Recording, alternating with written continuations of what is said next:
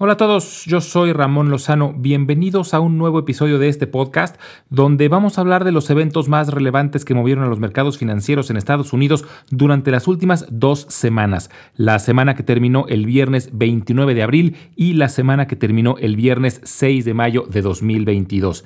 En la idea de la semana vamos a hablar sobre Eli Lilly y en la sección educativa vamos a hablar del índice VIX.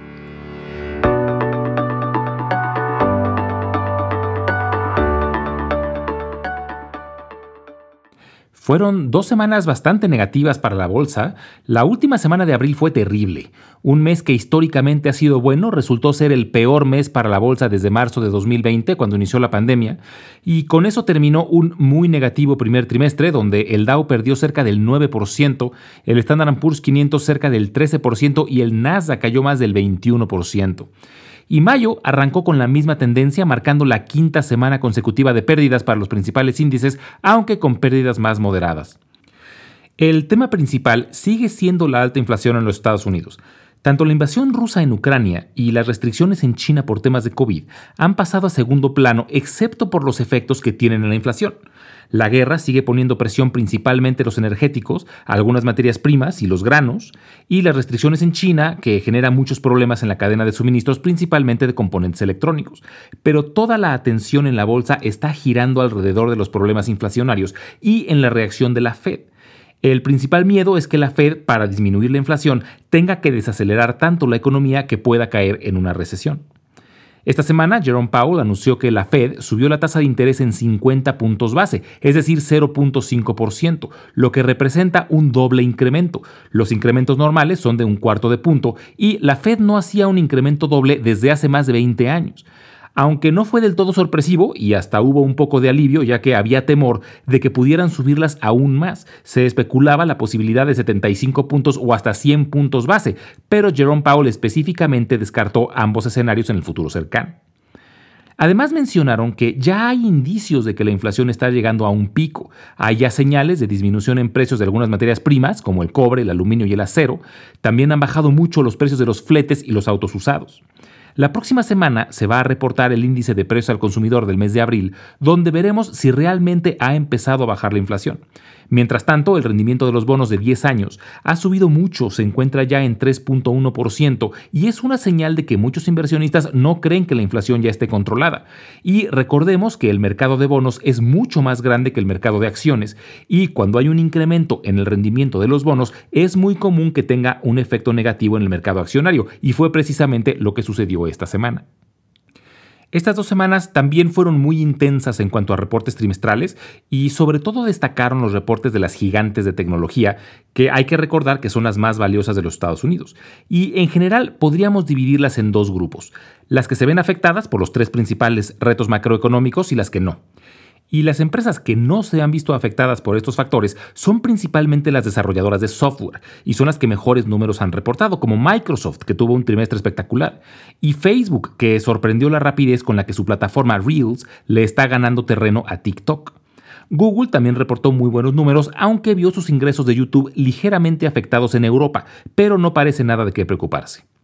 Y por el otro lado tenemos a las empresas que sí se han visto afectadas. Apple, por ejemplo, vio sus ingresos caer ligeramente en China debido a que las restricciones han perjudicado las ventas de iPhones, pero se espera que se recuperen cuando las restricciones paren. Y aún con esto, Apple logró reportar un sólido crecimiento. La que sí se vio severamente afectada fue Amazon, que reportó sorpresivamente una pérdida durante el primer trimestre y se debió a una reducción en sus ventas debido al incremento de precios por temas inflacionarios, pero sobre todo a un aumento muy grande en sus costos de logística por los altos precios de la gasolina. Pero vale la pena notar que su segmento de computación en la nube, llamada Amazon Web Services, sigue creciendo a pasos agigantados y cada vez representa mayor porcentaje de sus ingresos. Un reporte que sorprendió de forma positiva fue el de AMD, que reportó un crecimiento en sus ventas de más del 70%, además de que mostró que sigue ganando terreno y quitándole mercado a Intel, sobre todo en los segmentos más altos como el de computadoras de alto desempeño y servidores. Y con esto terminamos las semanas más intensas de reportes trimestrales, han reportado ya más del 80% de las empresas, pero esta semana vale la pena monitorear a algunas en la rama de los alimentos para ver si empieza a haber algún respiro en cuanto a incrementos de precios.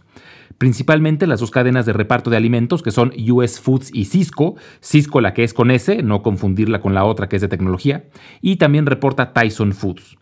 Y también será interesante ver la próxima semana el índice de sentimiento del consumidor, para ver qué tanto se ha visto afectada la intención de compra en general de los consumidores del mercado americano.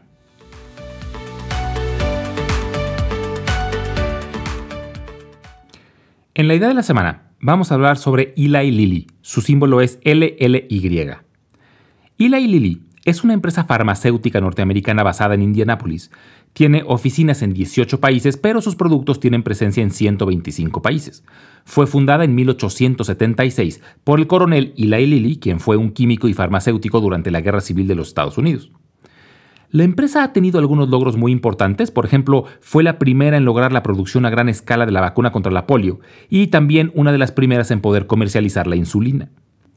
Eli Lilly ha sido la empresa farmacéutica que mejor desempeño ha tenido los últimos cinco años, principalmente por sus desarrollos más recientes. La industria farmacéutica depende muchísimo de investigación y desarrollo. Un nuevo medicamento puede tardar cerca de 10 años entre que se descubre hasta que se comercializa, pero la patente solo dura 20 años, aunque puede haber una extensión de hasta 5 años dependiendo del tiempo que la FDA tarde en otorgarle los permisos. Pero esto quiere decir que las farmacéuticas tienen que invertir mucho en investigación y desarrollo de nuevos medicamentos, ya que una vez vencida la patente, pierden el derecho de exclusividad y aparecen productos genéricos. Y Eli Lilly ha sido una de las que más éxito han tenido en sus medicamentos más recientes. Desde 2014 han logrado lanzar 16 medicamentos de forma exitosa, entre los que se encuentran algunos antidepresivos, medicamentos contra el cáncer y tratamientos contra la epilepsia. Y hay varios factores que hacen a Eli Lilly atractiva. Primero están los medicamentos en los que están trabajando. Sobre todo hay mucha expectativa acerca de tratamientos para la obesidad y la diabetes, además de tratamientos para enfermedades neurodegenerativas como el Alzheimer, y su equipo directivo tiene mucha experiencia y un récord muy bueno en cuanto a desarrollo de nuevos medicamentos. Además de que las empresas farmacéuticas suelen tener buen desempeño en periodos de alta incertidumbre acerca de la economía, suelen ser consideradas empresas defensivas y en este momento donde hay mucho nerviosismo acerca de una posible recesión, vale la pena tener a Eli Lilly en el radar.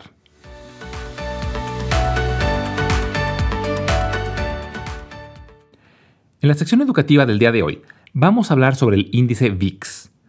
Hay un índice que se usa para medir la variabilidad esperada en el corto plazo en los mercados financieros en Estados Unidos, y es el índice de volatilidad del mercado de opciones de Chicago, conocido simplemente como el VIX, VIX, y también se le apoda el Fear Index o el índice de miedo. La volatilidad es simplemente la intensidad de las variaciones de precios en el corto plazo, o sea, la magnitud de los cambios de precios, y usa el Standard Poor's 500 como referencia. Es decir, el índice VIX trata de medir qué tanto se puede esperar que el Standard Poor's 500 se mueva hacia arriba o hacia abajo en el corto plazo. Mientras mayor es la volatilidad, mayor es el índice VIX y más violentos serán los movimientos en el índice de referencia. Para calcularlo, se toman en cuenta unos instrumentos financieros que los inversionistas usan para protegerse en caso de una caída, y por eso se le suele llamar el índice de miedo. En específico, contempla las opciones tipo put de las que hablaremos en un futuro. Pero por lo pronto, lo básico que hay que entender es que mientras más riesgo perciben los inversionistas en el mercado, más protección buscan y por lo tanto mayor es el VIX. Y un incremento en el VIX tiene una correlación inversa con el Standard Poor's 500. Cuando el Standard Poor's 500 baja, mayor es la percepción de riesgo y el VIX sube. Y viceversa. Es una correlación muy marcada y casi siempre se da el caso. Como regla de dedo, cuando el VIX está por arriba de las 30 unidades, se considera que hay una alta volatilidad y por lo tanto un mayor riesgo en los mercados. Y cuando el VIX está por debajo de las 20 unidades, se considera que el mercado está más estable y hay menos riesgo. Actualmente el VIX se encuentra en 30.19, es decir, la volatilidad esperada es grande y hay un sentimiento de que el mercado es arriesgado y coincide que los mercados llevan cuatro semanas seguidas a la baja. Algunos ejemplos extremos, el VIX llegó a 66 la semana del 15 de marzo de 2020, cuando empezó la pandemia fuertemente en los Estados Unidos, y a 79 en el peor momento de la crisis inmobiliaria de 2008. Entonces, el VIX es muy usado para medir el sentimiento general, porque recordemos que momentos de extremo optimismo suelen coincidir con máximos y momentos de mucho miedo o de extremo pesimismo suelen coincidir con mínimos en los mercados. Pero curiosamente, el VIX también puede ser usado como inversión. Existen ETFs que se comportan igual que el VIX, por lo que es posible beneficiarse con una subida o bajada de la volatilidad. Por ejemplo, el ETF más usado es el VIXY, que se mueve en paralelo con el VIX, y hay también ETFs inversos, como el SBXY, que se mueve a la inversa del VIX. Muchos inversionistas, por ejemplo, usan sobre todo el VIXY, el que se mueve en paralelo con el VIX, como protección, ya que al moverse de forma inversa que el Standard Poor's 500 puede ayudar a amortiguar una posible caída en los mercados. Como siempre, les dejo mi correo electrónico por si tienen alguna duda, comentario o sugerencia. Es ramonlog.yahoo.com, ramonlog.yahoo.com y les dejo la página donde podrán encontrar la sección educativa de episodios anteriores. Es www.ramonlog.com. Muchas gracias y nos escuchamos en el próximo episodio.